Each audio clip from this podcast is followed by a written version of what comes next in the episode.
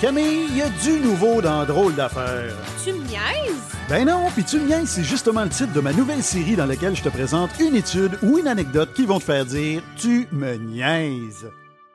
Bonjour tout le monde et aujourd'hui à Tu me niaises, j'ai le goût de vous parler de l'entreprise McDonald's. En fait, la plupart des parents ont déjà un jour ou l'autre acheté un joyeux festin à leurs enfants.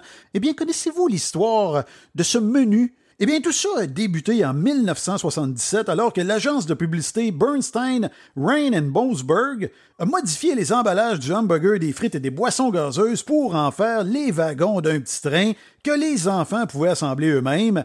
Et c'est ainsi qu'est né le joyeux festin qui est disponible dans la plupart des établissements depuis 1979. Et comme vous le savez, on a longtemps trouvé hein, des jouets, maintenant beaucoup plus des livres, dans les joyeux festins, ce qui permettait de mousser encore davantage les ventes, parce que les enfants, évidemment, demandaient d'aller au McDonald's pour pouvoir bénéficier de la surprise.